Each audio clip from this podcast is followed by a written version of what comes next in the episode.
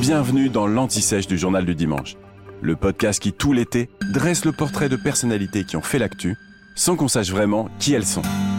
Au fait, qui est l'ours Paddington? Paddington est un ours. Pas un vrai évidemment, pas un ours en peluche non plus d'ailleurs.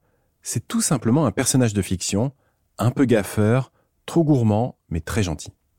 Et c'est l'un des plus grands héros de la littérature enfantine en Grande-Bretagne. C'est en 1958 qu'un auteur d'album jeunesse, Michael Bond, alors rien à voir avec 007, imagine un personnage qui est un ourson. Il s'inspire pour ça d'un ours en peluche qu'il avait offert à sa femme pour Noël deux ans avant. Dans l'histoire, l'ourson débarque du Pérou. On sait pas trop pourquoi. Et il est fan de marmelade, de la confiture.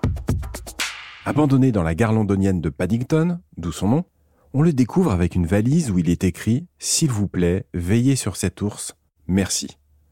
Paddington est alors recueilli par les Brown, qui sont l'archétype de la famille british. Et il va vivre toute une série d'aventures. 24 tomes, pour être précis. Alors avant Paddington, il y avait eu Winnie l'ourson, bien sûr. Mais les deux plantigrades ont eu chacun du succès de leur côté. Paddington peut être un peu en dessous de Winnie, chez nous en France, mais les livres ont quand même été traduits en 40 langues, pour un total de 35 millions d'exemplaires vendus.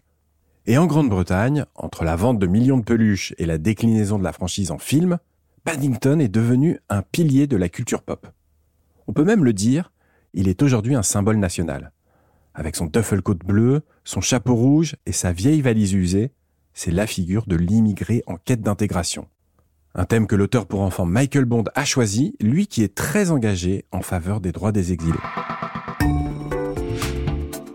Venez d'écouter l'Anti-Sèche du Journal du Dimanche, le podcast qui répond à la question que vous n'osiez pas poser. Je suis Vivien Vergniaud et si vous avez aimé ce podcast, mieux si vous voulez écouter d'autres épisodes préparés par la rédaction du JDD, c'est facile. Abonnez-vous, suivez-nous, c'est gratuit. On vous donne rendez-vous trois fois par semaine en podcast et tous les jours sur le JDD.fr.